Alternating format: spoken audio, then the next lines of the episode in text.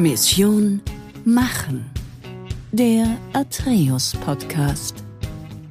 Ich bin Christian Frank und Initiator des Podcasts Mission Machen. Im Podcast Mission Machen sprechen wir darüber, wie Vordenkerinnen und Vordenker in Wirtschaft und Gesellschaft Zukunft machen. Heute, am Nikolaustag, übrigens herzlichen Dank für den Nikolaus, spreche ich mit einem Entrepreneur, mit einem technischen oder Technologie-Innovator, der seit Beginn seiner beruflichen Laufbahn bei den relevantesten Marktplätzen gewirkt hatte und der zu den 100 Menschen in 2023 zählt, die den E-Commerce bewegen. Und auch mal im Sommer einen Family Break macht. Ich begrüße Florian Foster. Country Manager Dach bei Alibaba, in meinem Podcast Mission machen. Herzlich willkommen, lieber Florian. Hallo Christian, großartig hier zu sein. Ja, Florian, was treibst du?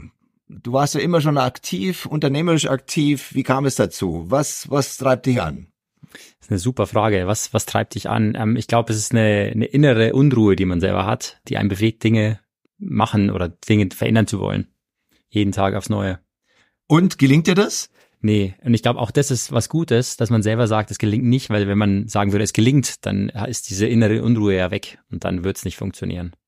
Aber wann startet es oder wann hast du gemerkt, dass du diese innere Unruhe hast? Mhm.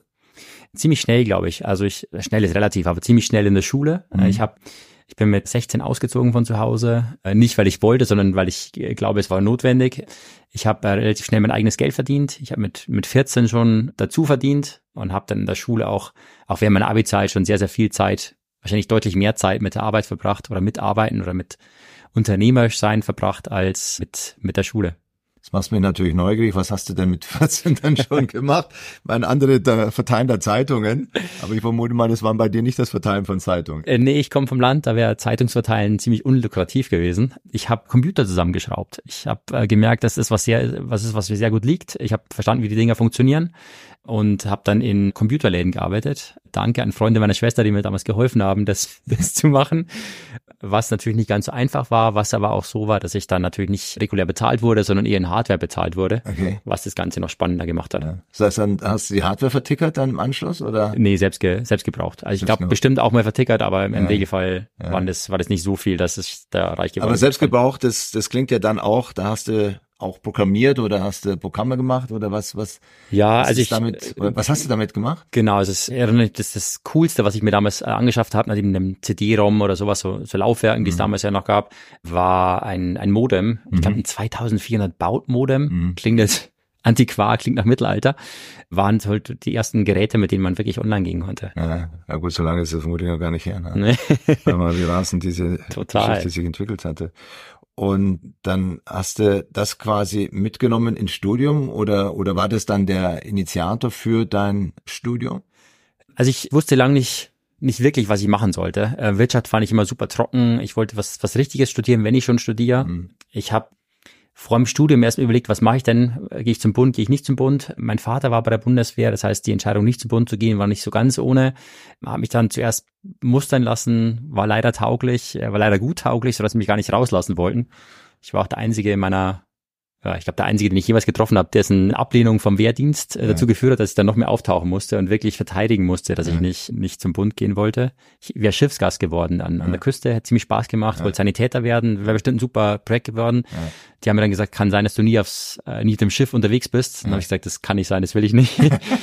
Also nur im Hafen sitzen, weit weg von zu Hause, war nicht, war nicht meins. Dann habe ich erstmal mir überlegt, was ist denn wirklich sinnvoll. Ich wollte einen Rettungsdienst machen, mhm. habe leider, bin in die Phase reingekommen, leider zweischneidig, in die Phase reingekommen, wo ich entweder keine Rettungssanitätsausbildung mehr machen hätte können, weil die Wehrdienstzeit verkürzt worden ist, mhm. dadurch auch die Zivildienstzeit.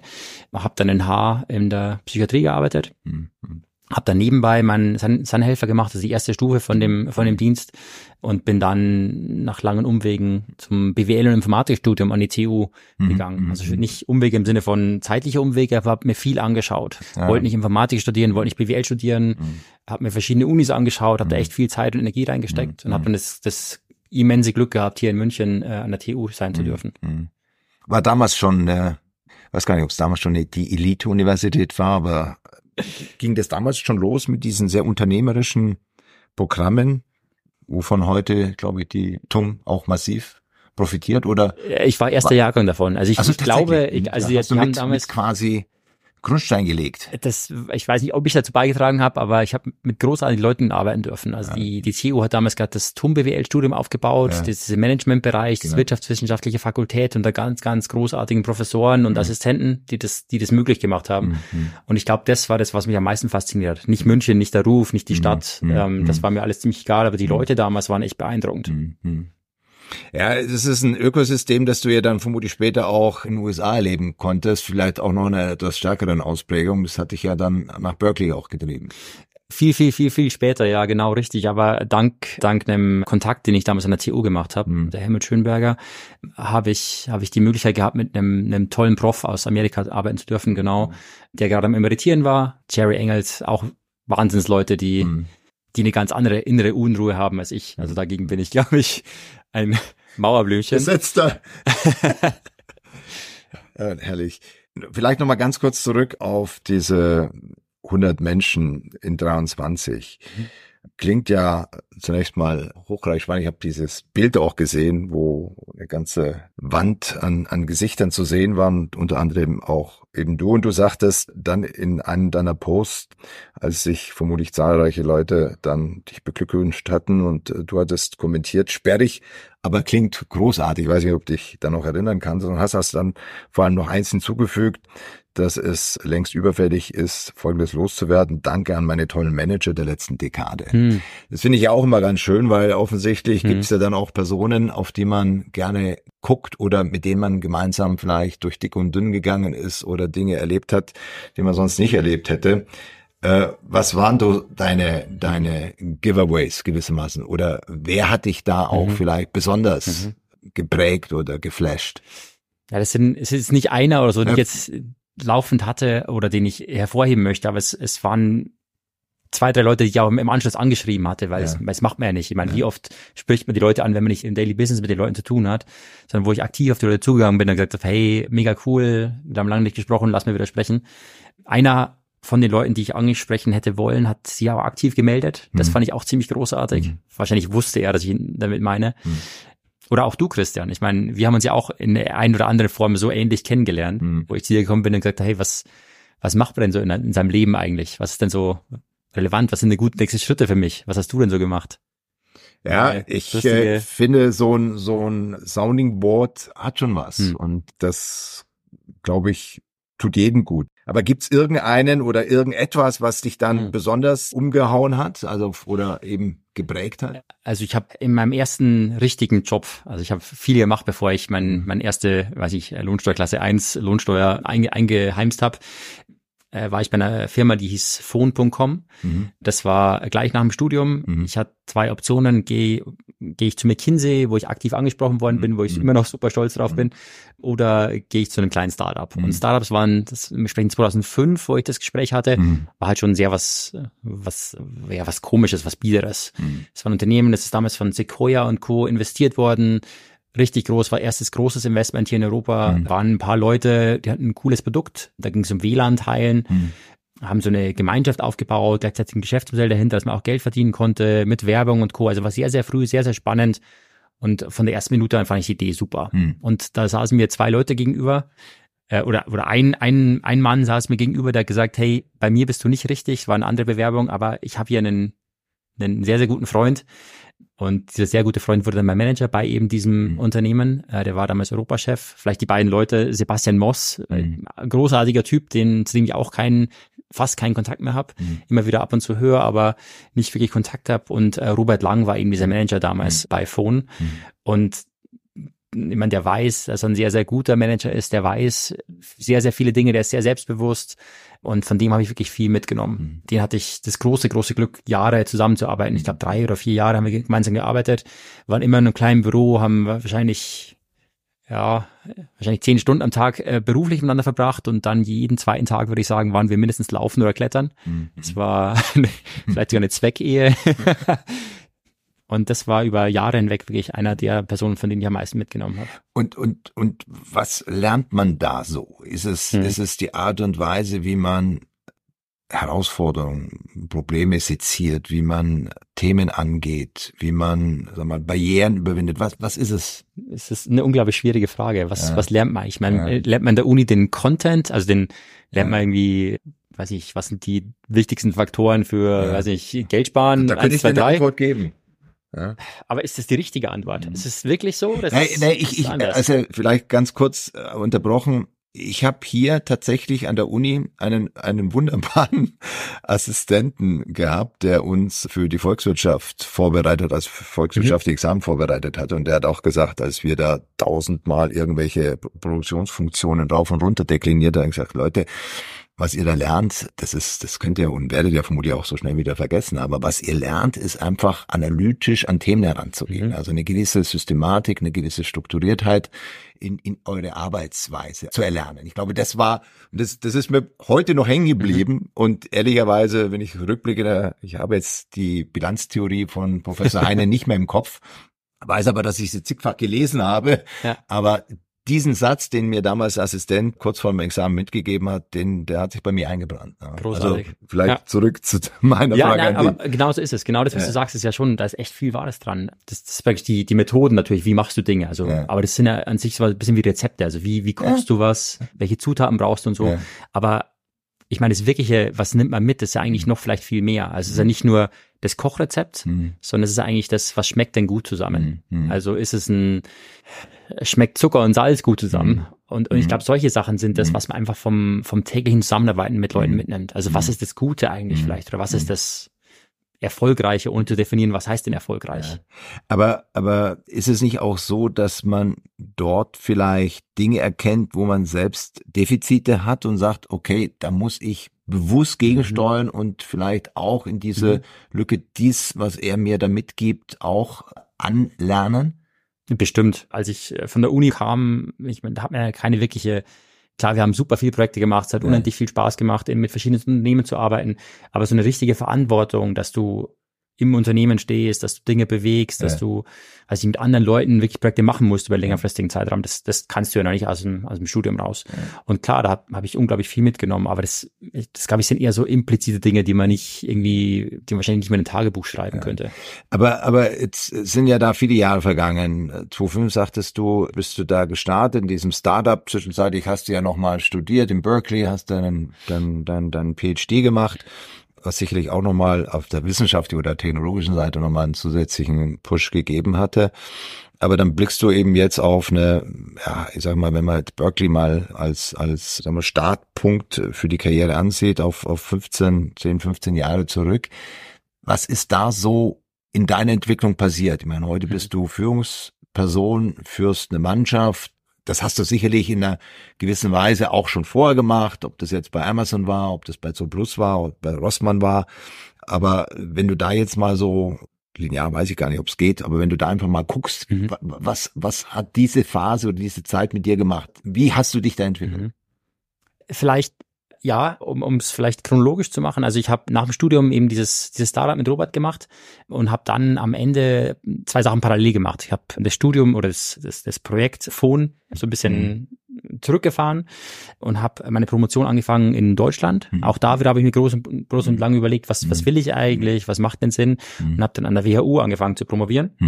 Und der Grund, warum WHU war nicht, weil es eine tolle Uni ist und äh, super Leute hat und viel Unternehmertum gemacht hat, sondern eben, weil ich dort oder unter anderem, weil ich dort ein Projekt machen konnte und zwar einen, einen Inkubator gründen. Mhm. Das heißt, das, was, was mit diesem Startup hat mich sehr fasziniert, wo man mhm. Dinge wirklich bewegen kann und tun mhm. kann. Mhm. Und dieser Inkubator sehr, sehr früh an der Uni war das, was ich echt faszinierend fand. Mhm. Also wie kann man Leuten helfen, wie kann man Projekten helfen, wirklich von, von eben einer Idee hin zu einem Markteintritt zu einem, mhm. zu einem laufenden Business zu kriegen. Mhm.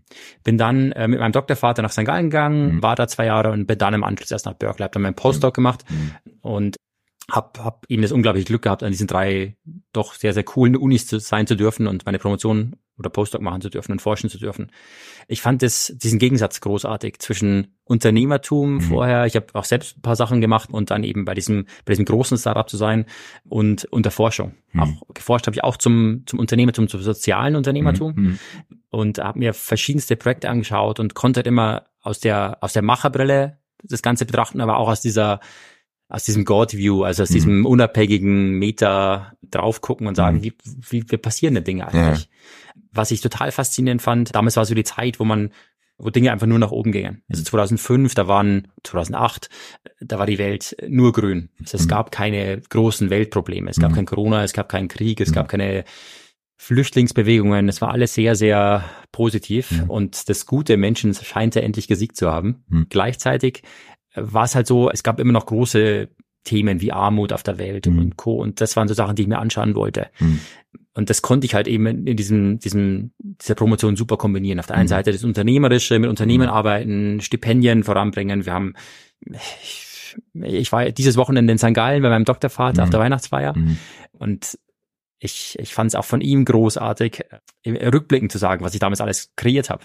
Also er hat, er hat es nicht vergessen, ganz im Gegenteil, er hat es vor vielen Leuten immer wieder wiederholt, toll. wie toll ich oder wie toll wir, natürlich war nicht meine Einzelleistung, aber wie, was wir damals halt alles bewegt haben. Mhm. Wir haben innerhalb von vier Jahren zwei komplette Inkubatoren aufgebaut mhm. und an der HSG ist es immer noch das, das Grundgerüst, was mhm. genauso steht, wie ich es mhm. damals aufgebaut habe. Mhm. Wir haben Vehikel in die Welt gesetzt, die halt Studenten wirklich begeistern sollen für Unternehmertum und nicht nur wir haben das dann an der, an der Uni in St. Gallen ähm, geschafft, aber wir haben ein gutes, gutes Pflaster dafür gelegt. Und ich war unglaublich beeindruckt von der Uni St. Gallen, was die, mhm. was die daraus gemacht haben. Mhm. Mhm.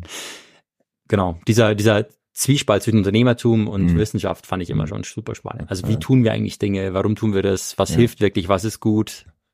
Und dann hast du gestartet bei, bei Amazon. Mhm. Gut, das war ja vielleicht auch naheliegend aus USA kommen, gleich ja. bei einem, der dieses Marktplatz ja quasi äh, mhm. definiert hat, ne? ja. damals definiert hat. Vermutlich heute immer noch. Immer aber, noch, absolut, ja. ja. Amazon kannte ich seit 99. Also mit meinem Modem konnte ich damals auch schon auf, ich habe ABE-Books hießen die aus Regensburg. Mhm. Das war so ein Vorläufer von, von der Amazon hier in, in Deutschland.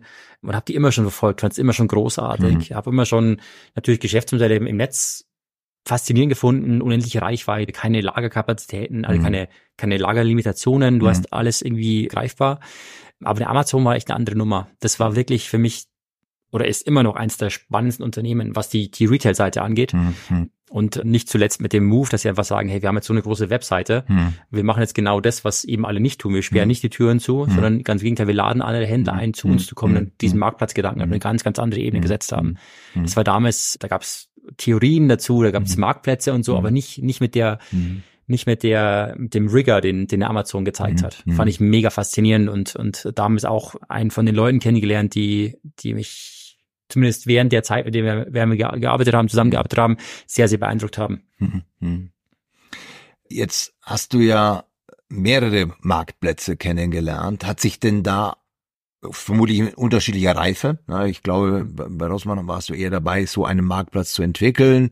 Bei 2 Plus war das vielleicht schon ein anderes Level, aber hast du da auch eine Entwicklung festgestellt von, weiß nicht, 2010 bis jetzt 2023, wie so ein Marktplatz an Professionalität, an Umfang, an Responsiveness, an Sortiment, keine Ahnung, was da mhm. noch alles an Triggerpunkte sind, wie sich das weiterentwickelt hat?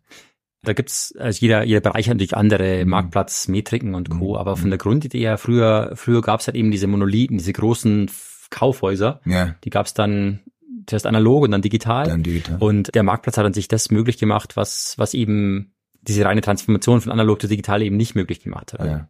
wenn, wenn, ein, wenn ein Händler online verkauft, dann macht er das Gleiche, was er offline tut, dann ja. auch online. Ja. Aber so ein Marktplatz gibt komplett andere Möglichkeiten. Und das ist, eigentlich beeindruckt, wie lang sowas dauert. Ist immer noch nicht in aller Munde, dass sowas wirklich unglaubliche Vorteile hat, sowohl für den Kunden als auch für den, für den, für den Marktplatz oder für den Inhaber dieses Marktplatz. Das ist das, was, ja, was, was auch eine, eine Apple mit einem App Store geschafft hat zum ja. Beispiel. Also nicht ja. die kreieren die Inhalte, sondern die werden, die werden kreiert von, von vielen Teilnehmern. Und auf diesem Marktplatz können dann, können dann eben alle verschiedensten Varianten bezogen werden, mhm. ohne dass man mhm. sich lang austauschen muss, lang suchen muss und so. Mhm. mhm. Und was ich faszinierend fand, ist, äh, ganz am Anfang war das halt ein sehr, sehr offenes Marktplatz sein. Also vielleicht mhm. so eine Ebay ist vielleicht so ein klassischer Marktplatz. Da, da geht jeder hin, da ist es Wild West oder ist immer noch Wild West, würde ich sagen. Da gibt es relativ wenig Regularien bei der Amazon, und das war eigentlich das Kernprodukt, was ich am Anfang gemacht habe, gab es eben nicht nur den Marktplatz, wo man sehr frei sein kann, aber es gab auch Services für diesen Marktplatz.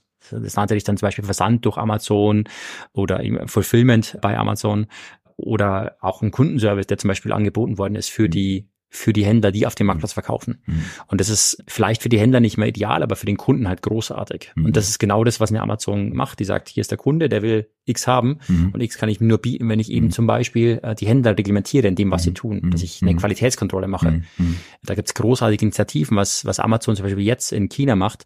Die sind gescheitert oder, oder zumindest nicht besonders erfolgreich gewesen in China durch eine Dominanz von anderen Playern. Und was die jetzt anbieten, ist eben nicht nur ein du kannst Produkte bei uns kaufen und das Ganze schnell und irgendwie mit einem guten Kundenservice, sondern du bekommst Produkte, die authentisch sind. Das heißt, mhm. die bieten Produkte an, die eben nachgewiesenermaßen nicht aus einer aus einem, aus einem Graumarkt kommen, sondern mhm. dem von der originären Quelle kommen. Mhm. mhm. Super spannendes äh, Geschäftsmodell, auch wieder ein Marktplatz für speziell den chinesischen Kunden. Mhm. Ist, weil du sagtest, für den Kunde ist es auf jeden Fall von großem Vorteil, kann ich mir auch vorstellen.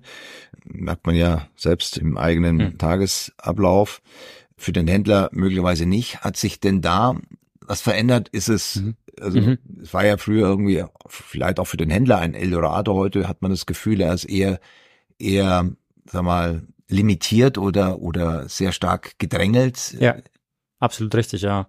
Früher war es ein, ein, ein, eine, ein, eine große Opportunity für jeden Händler, der auf mhm. Wollte. Mhm. Es war ähm, viel Nachfrage, unglaublich spannende Entwicklungen, tolle Preise, die man erzielen konnte. Mittlerweile ist es eher so ein Händler, der nicht auf Amazon ist, hat wahrscheinlich nicht, nicht richtig aufgestellt, was die Online-Welt angeht. Und das ist natürlich schon eine ganz andere Marktmacht, die sich eine Amazon jetzt geschaffen hat, eben auch durch diesen Marktplatz, mhm. wo es sich vielleicht ein bisschen gedreht hat, hin mhm. von einem, von einem offenen Marktplatz zu einem, zu einem, ja, zu einem Big Player, an dem man nicht vorbeikommt. An dem man nicht vorbeikommt. Der, der in, in, allen möglichen Bereichen natürlich seine Finger mit drin hat. Zum Guten wie zum Schlechten. Mhm. Aber von dem man natürlich auch viel lernen kann. Also nie, nicht nur das E-Commerce als Channel, sondern auch vermutlich nach innen gerichtet, operational. Großartig. ganzen, großartig. Operation Excellence, Professionalisierung der Supply Chain. Ja. Das ist sicherlich auch. Das ist wirklich großartig. Es war eins der, der großen Dinge, die ich gelernt habe bei Amazon. Es ist natürlich Think Big, also im Sinne von du baust jetzt nicht ein Fulfillment Center, sondern wenn du ein Fulfillment Center baust, wie baue ich das denn in der Rest der Welt? Mhm.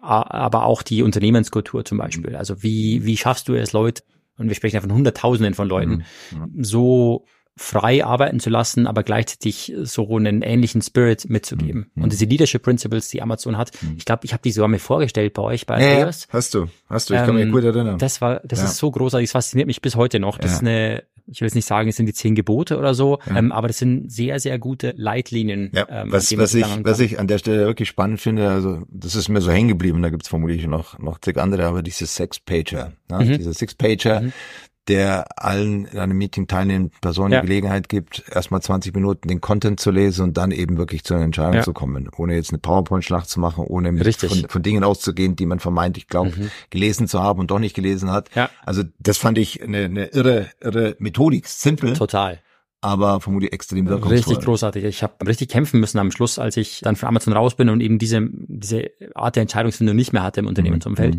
Mhm. Mhm weil das Unternehmen oder die meisten Unternehmen sehr, sehr schnell ticken. Das heißt, da mhm. habe ich nicht viel Zeit, da kann ich nicht, vermeintlich nicht viel lesen, kann ich vermeintlich nicht tiefer eingehen. Mhm. Aber es ist echt ein tolles Konzept, um äh, einfach Tiefgang in die Diskussionen zu kriegen. Mhm. Was äh, hast du noch mitgenommen? Oder kann man das dann auch transferieren oder gelang es klar, dir dann? Klar, also diese Six-Pager, ich, ich finde es immer noch großartig, wenn man sich die Zeit nehmen darf, äh, sowas ja, zu erstellen. Und ja. ich, das hat auch natürlich das Akademische in mir, wo ich sage, ich will Dinge auf den Grund gehen und wirklich mhm. eine richtige Entscheidung treffen. Ähm, aber wir haben damals, ein, oder ich habe damals ein Paper gebaut mit, mit, mit Kollegen zusammen. Ich war zuerst am, am Marktplatz, am, mhm. am großen mhm. paneuropäischen Marktplatz, dann Fulfillment-Bereich, viel mit Customer, Customer Care zu tun gehabt. Mhm. Ähm, und dann haben wir einen neuen Marktplatz aufgebaut, Prime Now, ist mhm. ein lokaler Marktplatz. Ähm, und da haben wir ein Konzept gebaut, wo es um neue Fulfillment-Lösungen ging. Mhm. Und Deutschland, ein Land, wo alle Dinge sehr viel Geld kosten, außer die Lebensmittel, macht natürlich so einen Lieferdienst nicht ganz so einfach. Mhm. Wir haben uns so ein Logistikkonzept überlegt. Mhm. Wie können wir in einem hochpreisigen, sehr teuren, sehr komplexen System wie Deutschland ein Liefersystem aufbauen, was eben zu einem vernünftigen Kosten mhm. ähm, den Kunden bedienen kann. Mhm. Und das, das war, ich würde sagen, das waren ja, es war mindestens ein Monat Arbeit, Mhm. dieses Paper zu erstellen. Und das Paper erstellen ist ja nicht das Paper, diese sechs Seiten, sondern eben dieser Inhalt, diese Gedanken. Ja, ja. Und da jemand mitnehmen zu können und zu sagen können, das ist der beste Weg, weil. Ja. Und wenn es dann Leute lesen, die ja nicht nur, weiß ich, in München sitzen, sondern die halt auf der ganzen Welt sitzen und sagen, ja, das ist ein total cooles Konzept, das wollen wir auch haben, das, das musst du ausprobieren und dann auch diesen Follow-up machen. Also wie, wie, wie läuft's denn, äh, dieses Commitment zu geben, dass man auch Sachen ausprobieren darf, das ist großartig bei Amazon. Also das, das sind Sachen, die, die sich jeder Manager, glaube ich, mal durchlesen sollte, diese zehn Dinger und sich überlegen, was steht denn da dahinter. Ja. Mhm. Äh, zweites Konzept, Working Backwards. Mhm. Äh, ich habe nie verstanden, warum das, warum das was Spezielles ist oder was, Mhm. was Einzigartiges Mhm. ist. Ich habe immer, oder ich, ich denke, ich habe immer schon ähnlich gedacht, ähm, aber die Idee ist es zu sagen, nicht ich, ich, ich starte jetzt hier und gehe da mal meinen Weg, Mhm. sondern sich zu überlegen, was ist denn am Ende und was muss ich machen, um dahin zu kommen. Also quasi vom Ziel kommend, also Genau, den. Nordstern ausgeleuchtet Richtig. und dann zurückgehen und sagen, Ja. okay, was muss ich tun, um den zu erreichen? Richtig, also wirklich weit weg zu sagen, nicht zu sagen, hey, morgen habe ich irgendwie, Mhm. weiß ich nicht, morgen habe ich das und das, Mhm. sondern wirklich zu sagen, was ist denn das Endziel, wo will ich Mhm. denn hin? Mhm. Auch in diesen Six-Pager oder Drei-Pager oder Mhm. One-Pager gab's auch oft virtuelle oder, oder ge, ge, ge, gefakte Zeitungsartikel. Mhm. Also was steht denn in der Zeitung eigentlich Mhm. drin? Mhm. In der Zeitung steht ja immer das Spannende drin, das Große. Mhm. Und das ist ja Mhm. genau das, wo man hin will. Mhm. Also nicht zu sagen, hier, ich will, ich will einen blauen Teppich haben, Mhm. sondern eben zu sagen, so, wow, da, da waren Kunden und die sind nur im blauen Teppich gelaufen und das, das hat die alle total fasziniert. Mhm. Sowas steht in dieser Mitteilung drin. Mhm. Und das hilft einem so ein bisschen, das Ganze noch utopischer oder noch, Mhm. noch futuristischer zu machen. Mhm. Großartig. Mhm. Groß, groß, großartig. Was du dann auch in deine, sag mal, eigenen Methoden aufgenommen hast? Oder, oder ist hängen geblieben, Ja. erwischt dich aber dabei, ist vielleicht dann doch nicht immer so machen? Wahrscheinlich. Es ist halt doch so, dass es einfach Aufwand bedeutet. Man muss sich halt einfach zurücknehmen, die Zeit nehmen für Mhm. genau solche Ja. Sachen. Und die kann man nicht immer machen. Ich habe bei, bei Plus zum Beispiel sehr, sehr einen sehr tollen Manager, einen sehr speziellen Manager gehabt, aber Mhm. sehr tollen Manager Mhm. gehabt, ähm, der mir die Möglichkeit gegeben hat, den Customer Care Bereich nur aufzustellen. Mhm. Und da konnte ich das dann tun. Da konnte Mhm. ich mich hinsetzen und überlegen, Mhm. was ist denn der Customer? Mhm. Wo muss denn der sein? Und das, dieses Umfeld, glaube ich, das, Mhm. was man, was man schaffen muss und Mhm. was ich für mich mitgenommen habe, Mhm. um auch, auch anderen Leuten zu Mhm. ermöglichen, Mhm. zu geben. Weil du gerade auf zur Brust gestoßen bist. Ich meine, machen hat eben auch was zu tun mit Failen und ja genügend Fuck-up-Sessions mittlerweile heute. Früher haben wir es anders genannt. Was war denn auf dem Weg zu deinem heutigen Status quo, was nicht so gut funktioniert hat? Bei einer zu Plus meinst du jetzt speziell? ja, generell. Also bei mein, mir? ich will, will Hm. von Zooplus gar nicht sprechen, aber generell, ich meine, ist, ist, kann ja auch bei Zooplus gewesen sein, aber wo du sagst, ey, das hätte ich anders gemacht oder ey, das lief völlig daneben, aber ich hab's extrem viel rausgezogen und mitgenommen und weiß genau, wie es halt jetzt künftig anders geht. Also ich glaube, so, so große Dinge, die man rauszieht, ist wirklich, dass wenn die Kinder klein sind, Hm. dann sind die halt nur einmal klein. Hm. Ich habe jetzt in meiner Elternzeit mitbekommen, dass es beeindruckend ist, wie groß die geworden sind und was da alles passiert ist in der Zwischenzeit. Meine Kinder sind noch relativ klein, 18 und 12, Mhm. ähm, aber es ist schon beeindruckend, was die schon alles tun, was die alles kennen, Mhm. wie deren Alltag aussieht. Naja, überlege, du bist mit 14, hast du Computer zusammengeschraubt und mit 16 bist du ausgezogen. Also, daran, die Perioden werden immer kürzer. Gut, guter Punkt. ja, genau. Genau. Also ich hoffe, mein Sohn sieht nicht mit 16 aus, aber das stimmt, ist gar nicht mehr so lange hin. Richtig. Es geht so weiter. Christian, möchtest du was dazu sagen? Nö, es- Also das, das ist sicherlich was, wo ich, wo ich im Nachhinein sagen würde, vielleicht ist dieses, diese Unruhe nicht, Hm, nicht immer nur gut, sondern auch man muss sich bewusst, bewusster auch zurücknehmen, was das Private angeht. hm. Ja, finde ich, finde ich auch richtig. Auch bei der Wahl seiner, seiner, sag mal, unternehmerischen Ziele, also auch bei der, ich möchte jetzt nicht sagen von Wahl der Arbeitgeber, aber gibt's da auch was, wo man sagt, ey, da hätte ich mal vielleicht bisschen besser auf mein, mein, mein Magengrummeln achten sollen oder das hat deshalb nicht funktioniert, weil, gibt's da sowas? Ich glaube, ich bin da viel zu neugierig, als dass mich Mhm. das wirklich belasten würde oder, Mhm. ich als negativ sehen Mhm. würde. Mhm. Klar, ich meine, im Moment ist es ganz furchtbar. Äh, Mhm. Es gibt Sachen, wo man sagt, hey, wieso bin ich, wieso bin ich von Amazon raus? Mhm. Wieso, wieso bin ich bei Zuplus raus? Das sind Mhm. Unternehmen, mit denen man wirklich, also wo Mhm. man mit den Leuten gern gearbeitet hat, wo die Mhm. Projekte toll waren, wo die Entwicklung toll Mhm. war. Aber ich, ich, ich sehe das halt immer als, man kann nur Etappe. Etappe. Etappe, ja, aber genau, aber man muss, man muss Etappen haben. Also Mhm. ich, ich, ich, ich, glaube, wenn man nicht bewusst, auch wenn es schön ist, Mhm. weggeht und eine neue Mhm. Etappe anfängt, Mhm. dann, dann lernt man nichts, dann verpasst Mhm. man was, dann, Ja. dann kann man nicht selber seinen nächsten Schritt gehen. Mhm. Und von daher bin ich super happy, wie, hm. also ich, ich sage mein ganzes Leben, aber sehr hm. glücklich, dass es eben gut gelaufen hm. ist. Und auch äh, wenn Arbeitgeber kommen und gehen, die, die Leute kommen und gehen ja hm. nicht. Das ist ja, man hat mit denen immer Verbindung. Genau. Die trifft man irgendwann immer hm. wieder. Hm. Und als dieses, man sieht sich mindestens zweimal im Leben, das könnte nicht wahrer sein. Egal wo, man trifft immer irgendwelche Leute, mit denen man irgendwann zu tun hatte, mit denen man gute oder schlechte Erinnerungen äh, verbindet. Das ist, das ist großartig. Ja, ich, ich glaube schon auch. Ich meine, du sprichst von deiner Neugierde, du sprichst von, von, äh, oder wir haben jetzt gerade das Wort Etappe in den Mund genommen. Ich glaube, wenn man das Gefühl hat, eine Komfortzone erreicht zu haben und diese Neugierde in sich spürt, auch vielleicht äh, Unternehmertum und ja, Abenteuerlust, dann ist es eigentlich time to go oder hier eine, eine neue, vielleicht ja, neue ja. Etappe zu, zu starten. Also ich, ich weiß noch, als ich angefangen habe zu sehr, sehr früh in meiner Karriere, oder ich glaube sogar nach dem Studium, als mir ein, ein, ja, ein, ein Manager, mit dem ich, also ein Hiring Manager, mit dem ich mich unterhalten habe, der mir gesagt hat, wo ist denn die rote Linie in deinem, in deinem mhm. Lebenslauf? Mhm. Und das war wirklich sehr, sehr früh. Es war jetzt nicht mhm. irgendwie vor fünf mhm. Jahren, sondern mhm. bestimmt schon 20 Jahre her. Und, und das, das konnte ich gar nicht verstehen. Ich konnte nicht verstehen, was der, also ich, klar konnte ich verstehen, was er sagt, aber ich mhm. konnte nicht verstehen, wie er das wirklich so sieht.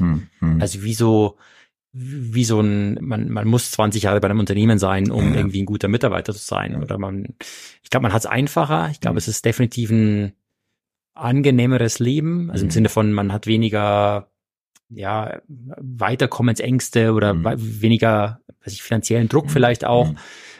Ich, ich, ich fand genauso wie es gelaufen ist, ziemlich großartig. Mhm. Aber klar, man nimmt immer viel mit. Also wenn ich an meine, weiß ich nicht, ich hatte mal mit einem Startup zu tun, da habe ich relativ viel für aufgegeben, um bei dem Startup einzusteigen. Mhm. Und dann war das halt, war so gar nicht meine Welt. Es waren mhm. Leute, mit denen ich nicht arbeiten hätte wollen. Mhm. Der, der, Eigentümer hat gewechselt während meiner Bewerbung und meinem, meinem Start dann. Mhm. Das war, das, die Zeit hätte ich mir sparen dürfen. Ja, ja, Absolut. Retrospektiv. Du bist bei Zuglos rausgegangen, hast dich dann für Alibaba entschieden. Was war da die Neugierde? Mhm also Alibaba und Amazon wird oft in den gleichen Topf gesteckt. Mhm. Und das ist so, also eine macht irgendwie E-Commerce, andere macht E-Commerce und dann noch so ein bisschen Cloud-Services mhm. außenrum. Mhm. Ich fand es faszinierend, weil es halt einen ganz anderen Hintergrund hat. Mhm. Also Alibaba ist das vielleicht das größte E-Commerce-Unternehmen weltweit. Mhm. Gibt seit 20 Jahren, Jack Ma hat die gegründet und genauso wie, wie eine Amazon halt in die Breite gewachsen, mhm. verschiedenste Services, die mhm. angeboten werden. Aber wie das eigentlich passiert, mhm. also in welchem Umfeld, in welchem mhm. Kontext, mit welchen Mitteln, ist halt komplett anders. Und das war das, was mich super fasziniert hat. Also mhm. wie kann man, wie kann man lernen, wie ein mhm. anderes Unternehmen tickt? Mhm. Also was, was mhm. tun die anders? Haben die andere Leadership Principles? Haben die gar keine Leadership Principles? Was haben die für eine Firmenkultur? super spannend. Und das hat mich wirklich, wirklich gereizt. Wenn du, wenn du das jetzt mal vergleichst, auch gerade weil du Leadership äh, Principles nanntest und wie gerade von diesen starken, auch nachhaltigen Principles von Amazon gesprochen hast, hast du ähnliches erlebt bei, bei Alibaba? Oder haben die, haben die das irgendwie kulturell anders verpackt? Ist eine ganz andere Kultur. Also die, die Verpackung ist definitiv anders. Es mhm. gibt auch so eine Art mhm. Leadership Principles. Mhm. Sind auch irgendwie vergleichbar. Also wenn man mhm. die nur die die, die Leadership Principles liest, könnte man mhm. sagen, da gibt es irgendwie Analogien, mhm. ist aber ein ganz, ganz anderes Setting. Mhm. Um, also es ist ein viel kollektiv kollektivistisches Unternehmen, hat viel mehr, hat viel andere, ja, eine andere Führungs- und, und Managementkultur. Absolut. Ja, ja anders und, und wie kommen die, also mal, vielleicht ist es ja, ich kann es gar nicht beurteilen, asiatisch beeinflusst, zweifelsohne. wie wirkt es dann auf Deutschland? Du, bist ja auch auf deutsche Kunden gestoßen. Du hast mit deutschen Kunden gearbeitet, auch mit Mittelständlern gearbeitet. Wie wirkt es auf die? Wie, wie konntest du die dann ja. auch letztendlich für diesen Marktplatz gewinnen? Ja, Dienstleister ist gar nicht so falsch, weil es ja eigentlich ein Dienstleister ist, um bei Alibaba.com zum Beispiel eben Leuten zu helfen, einen, einen Kontakt zu Kunden oder mhm. zum Vertrieb oder wie auch immer weltweit mhm. zu finden. Mhm. Es ist eine große Diskrepanz zwischen einem, einem deutschen Mittelständler und einer, einer Alibaba von, mhm. von der Kultur her. Mhm. Wer Wer vielleicht AliExpress kennt, das ist ein mhm. Schwesterunternehmen von Alibaba.com, das ist ein, ein B2C-Unternehmen, mit denen hat man vielleicht zu tun, da kann man günstige Sachen aus China bestellen dort ist es so, dass, dass eben sehr viel Wert auf schnell Quantität, Preis und Co. gelegt wird, was nicht unbedingt deutsche Prinzipien sind, vor allem nicht bei SMEs mhm. äh, im Mittelstand. Mhm. Also klar, Mittelständler will günstig einkaufen, aber er will halt auch wertig einkaufen. Ja, Qualität. Ne? Richtig, genau. Und das ist sicherlich nicht ganz nicht natürlich kompatibel, mhm. sondern muss man schon sehr viel Übersetzungsarbeit leisten. Mhm. Auch, mhm. auch eine Übersetzung zum Beispiel, wenn ich schon von Übersetzungsarbeit spreche. Mhm. Eine Übersetzung wird halt zum großen Teil maschinell gemacht und dementsprechend auch eine mittlere Qualität, würde ich mhm. sagen. Mhm. Das ist auch nicht das, was ein, was ein deutscher Unternehmer sehen möchte. Wir reden jetzt von Deutschland, aber ist das ein Phänomen, das wir in ganz Europa sehen? Oder ist es jetzt vornehmlich ein, ein deutsches oder Dachphänomen? Mhm. Also jetzt die Sachen, die ich angesprochen habe, sind ja. sehr dachspezifisch. Ich habe schon oft entweder für internationale oder für Dachunternehmen gearbeitet ja. und es gibt schon Diskrepanzen zwischen einer, einer zentraleuropäischen ja. Ansicht, was so Qualitätsversprechen und Co. angeht oder auch was, was eine Verlässlichkeit angeht oder eine Planbarkeit angeht und eben einer, einer westeuropäischen mhm. oder südeuropäischen. Mhm. mhm. Also super spannend. Also ich habe ich habe bei einer Phone zum Beispiel, ist auch schon eine Anekdote, aber das ist vielleicht sehr treffend, äh, da haben wir WLAN-Zugang angeboten. Mhm. Die ganze Welt fand es großartig. In Deutschland kam nicht, hey, das ist großartig, ich kann kostenlos weltweit surfen. Es in Deutschland kam, was passiert, wenn jemand Illegales über meinen Hotspot macht. Ähm, und diese Frage gab es einfach gar nicht. Mhm. Die war nicht die war nicht im, im Wortschatz meiner Kollegen, die, mhm. die nicht in Deutschland saßen. Mhm. Und so ist es natürlich auch bei einer, bei der Alibaba, da gibt's Themen, die gibt's halt nur in Deutschland. Mhm. mhm. Also da Aber gibt's die, die Frage nach rechtlicher, weiß nicht, Zuverlässigkeit und so ist nicht, nicht Prio eins bei einer Alibaba, sondern eben bei einem deutschen Mittelständler. Das, das Phänomen haben wir vermutlich nicht nur in deinem Kontext. Glaube ich auch, ja. ich will nur mal einen ganz kurzen Sprung zurück machen, weil, weil mich eine, ein, ein Wording bei diesem, bei diesem Announcement dieser 100 Menschen mhm. auch ein bisschen verwundert hat. Da stand es 100 Menschen, die den E-Commerce 2023 bewegen und habe ich mir und vorwärts bringen, mhm. bewegen und vorwärts bringen. Hat sich denn oder ist denn nicht E-Commerce eigentlich schon ein etabliertes Instrument, etabliertes Tool? Müssen wir den noch vorwärts bringen? Muss der sich noch mhm. bewegen? Oder wie muss er sich bewegen? Ja, guter, guter Punkt. E-Commerce ist jetzt nicht der, der letzte Scheiß, also nicht das, das ganz ja. aktuelle Thema. Ich glaube, E-Commerce steht äh, sinnbildlich wirklich für die Digitalisierung in vielen ja. Bereichen. Also ich, ich glaube, E-Commerce ist ein sehr, sehr dehnbarer Begriff. Manche ja. verstehen drunter. Eigentlich, eigentlich sollte stehen 100, 100 Menschen, 100 Persönlichkeiten, die Digitalisierung bewegen. Vielleicht, hm. aber ich glaube, der, der, der, die die Gruppe dieser Leute oder dieser, ja. dieses Vereins, der, den, der diesen Preis ausgegeben hat, ja. ist halt sehr, sehr stark E-Commerce bezogen oder Retail bezogen. Ja. Ich glaube, für die ist es schon analog von dem, was du gerade gesagt hast. Ähm, E-Commerce ist schon sehr, sehr weit. Also grundsätzlich, ich glaube, wenn man morgen einen E-Commerce-Shop machen möchte als SMI oder als, als privatwirtschaftliches Unternehmen, könnte man jederzeit einen Shop starten, mhm. hätte alle möglichen mhm. Tools, die man braucht, um mhm. das Ganze national oder international mhm. verkaufen zu können. Es gibt relativ wenig wirklich Revolutionäres in dem Bereich. Hm. Wir haben vor ein paar Jahren so eine Welle gesehen mit Prime Now damals, hm. was ich bei Amazon am Schluss gemacht habe, mit diesen Schnelllieferdiensten, mit so One-Day-Delivery, Two-Day-Delivery und so bei beim Privatkunden. Das ist sicherlich noch spannend. Im B2B-Bereich gibt es viele Sachen wie Bezahlmöglichkeiten, Escrow-Services. Das sind alles irgendwie besser werdende Sachen. Ähm, aber grundsätzlich, glaube ich, ist E-Commerce schon sehr, sehr etabliert und, und nichts, was jetzt Leute überraschen sollte. Hm ich, ich komme ja auch aus einer etwas anderen, aus einem anderen Sektor. Ich hatte dich ja damals auch tatsächlich eingeladen, damit genau diese Ideen, die du ja aus dem, aus diesem Marktplatz-Thema heraus gelernt, gemacht hast, auch anderen eher etwas in Anführungszeichen konservativeren Industrien mal zu spiegeln. Siehst du da starke Entwicklungen in die Richtung, also dass auch, sag mal, Industrieunternehmen sich mhm. verstärkt in Marktplätzen organisieren, dass sich Industrieunternehmen über Plattformökonomie Gedanken machen, dass das Omnichannel-Thema auch quasi ein, ein ganz normaler, sag mal, Strategieprozess in einem, in einem Maschinenbau oder mhm. Komponentenunternehmen ist? Bestimmt. Also ich, ich, ich habe ja viel mit Mittelständern zu tun gehabt und mhm. für die ist es eben schon ein neues Thema. Mhm. Also äh, eine Initiativen jetzt wie eine, wie eine Conra zum Beispiel, die mhm. mal komplett ihren, ihr komplettes Unternehmen umbauen, auch der Mediamarkt, ihr komplettes Unternehmen oder ihr komplettes Geschäftsmodell umdrehen, sind halt schon sehr spannend und zeigen halt, dass es eben noch nicht komplett durch ist, das Thema. Ich glaube, speziell in Deutschland oder in unserem Kulturkreis sind wir halt sehr, sehr konservativ, was neue Ideen angeht. Und gerade so ein großer Mindshift wie eben, ich mache jetzt digitalen Vertrieb, Mhm. ist halt einfach nicht, äh, ja, ist, ist nicht von heute auf morgen gemacht. Mhm. Und das sind auch Sachen, da muss man reinwachsen, die muss man verstehen, da muss man ja junge Leute dran lassen, die sowas Mhm. bewegen können und Mhm. wollen. Äh, auch was damit einhergeht, ist ja sowas wie, wie mache ich denn eigentlich Marketing? Also ich meine, du machst jetzt einen Podcast mit, Mhm. mit coolen Leuten und mir. und Mit coolen Leuten wie dir. Nein, coolen Leuten und mir. und das ist ja, das ist ja die Frage, wie, wie kann man denn eben in dieser modernen Welt oder in dieser aktuellen Ja. Welt, in der wir leben, Dinge voranbringen? Mhm. Und E-Commerce passt da vielleicht auch nicht auf jedes Unternehmen. Mhm. Also Serviceunternehmen zum Beispiel.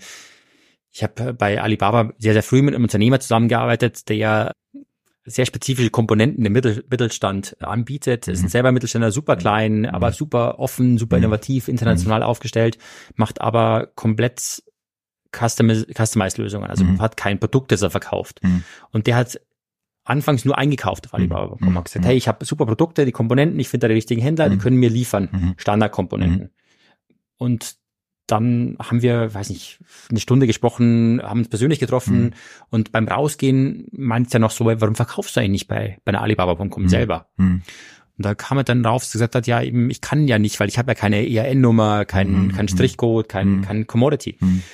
Und genau das ist eigentlich das, was man, wo man eigentlich nicht Angst haben sollte vor, Mhm. weil auch Mhm. das kann man ja verkaufen. Aber Mhm. diesen Service, diesen, Mhm. ich, ich habe diese sieben Referenzprojekte, kann dir genauso was bauen und, Mhm. und dann den Kontakt anbahnen Mhm. über E-Commerce. Ist ja Mhm. auch E-Commerce im Mhm. weitesten Sinne. Mhm. Ist nicht, ich verkaufe jetzt meine, weiß ich, meine komplette Maschinenhalle Mhm. eins zu eins in die ganze Mhm. Welt, sondern eben meinen Service, mein Know-how. Mhm. Und das kann mit E-Commerce eben auch passieren. Mhm. Wo- Woran glaubst du, liegt es, dass diese, dass diese Transformation, also dieser, dieser, sag mal, diese Barriere im Kopf Mhm. Nicht überwunden werden kann? Oder anders positiv formuliert, wie kann man, wie kann man diese Barriere überwinden und sagen, hey, ich muss halt einfach mal so ein bisschen aus meiner Box raus und hoppla, da Mhm. ergeben sich eine Opportunity und vielleicht muss ich mich da so ein bisschen reinscrollen, aber Ja. eigentlich geht's ja.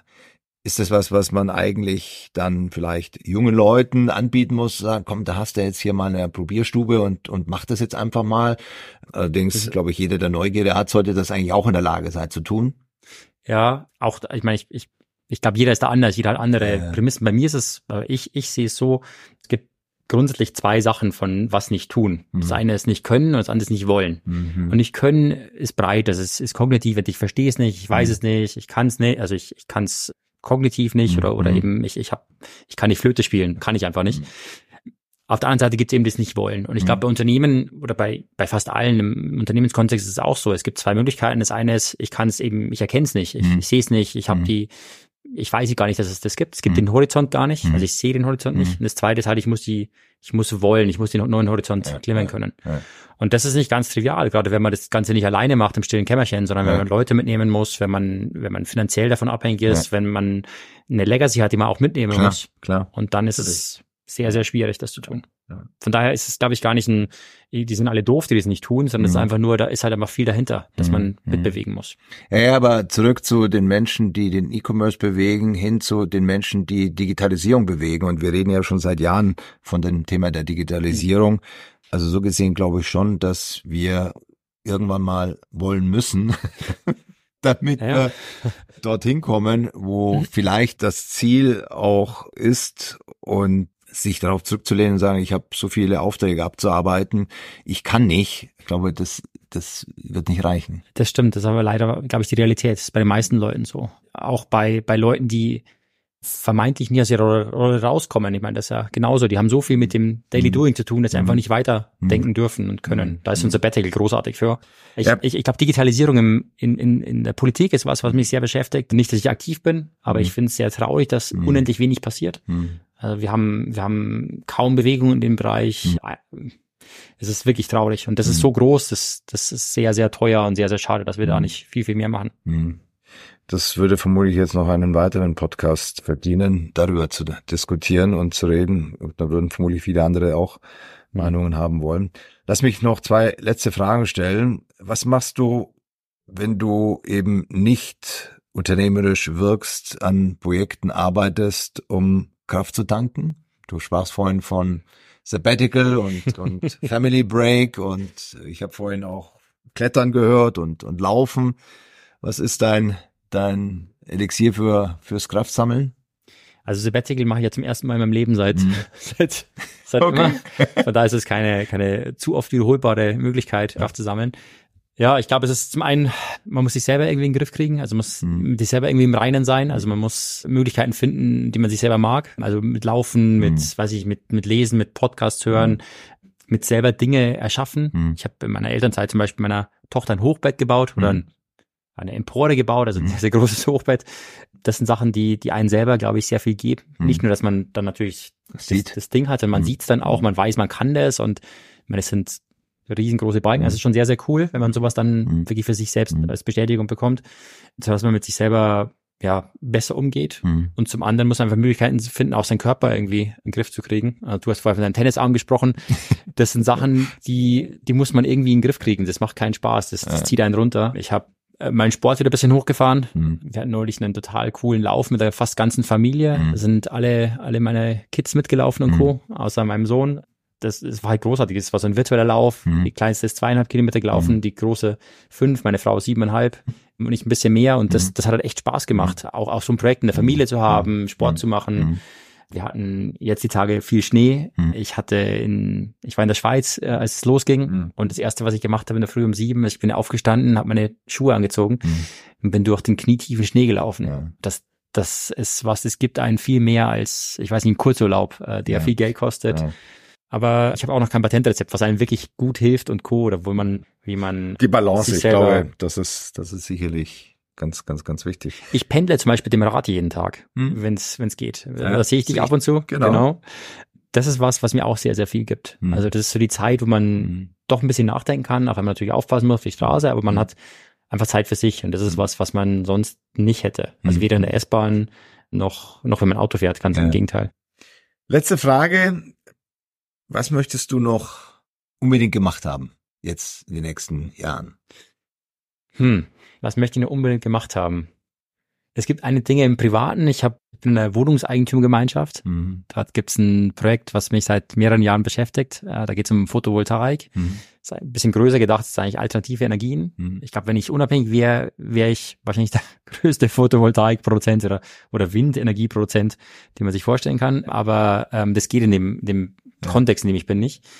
Und die Barriere zu verstehen, warum das nicht funktioniert, finde ich sehr faszinierend. Ursprünglich war es ein Denkmalschutzthema, jetzt ist es ein Thema in der Gemeinschaft mit, mit Eigentümern, die müssen mehrheitlich beschlossen werden Ja. und Co. Das ist sehr traurig, das ist was, was ich unbedingt lösen möchte. Noch so zwei, drei Sachen mit den Kindern, die ich gerne machen möchte. Carpe Allem, diem, kann ich nur eins sagen. Ja. Carpe diem. Ähm, eins, was, was ganz wichtig ist, meine Kinder sind auf einer, auf einer Waldorfschule, die haben bewusst wenig Medienkontakt. Mhm. Ich möchte sehr, sehr gern mit ihnen aber in Medien sinnvoll reingehen. Mhm. Also ich habe mir schon oft überlegt, mit, mit Calliope, das sind so kleine Mhm. Mini-Rechner, Mhm. mit ihnen, denen zu erklären, wie Dinge funktionieren, weil ich glaube, das ist, das sind Dinge, die sie verstehen müssen, Mhm. sehr, sehr früh. Da kannst du auch, glaube ich, das erinnere ich mich an so auch gemacht, ja auch dich in das Thema des Programmierens hinein Mhm. bewegen. Ich finde das ein, Genau, das ist großartig. Mhm. Das, das ist so eine Programmiersprache, die nennt sich Scratch, die ist Mhm. total einfach, die ist visuell, Mhm. also visueller, wo man so Schleifen bauen kann und so. Mhm. Und das sind so Denkmuster, die, die wir nicht mitgekriegt Mhm. haben, als wir Mhm. klein waren. Mhm. Aber das sind sehr, sehr wichtig und sehr einfach, um zu verstehen, wie so ein, wie so ein System Mhm. funktioniert. Mhm. Und die sind nicht nur für den Computer wichtig, sondern auch für ganz normale Kommunikationen Mhm. wichtig. Mhm. Mhm. Ansonsten hoffentlich gesund bleiben. Ich finde, damit ist alles gesagt. Lieber Florian, ganz, ganz herzlichen Dank für deine Zeit. Hat mir total viel Spaß gemacht. Danke, dass du dir die Zeit genommen hast. Und wir sehen uns spätestens im englischen Garten, wenn du mit dem Rad an mir vorbei rast. Über deinen Hund, genau. genau. Danke, Christian. Also, total.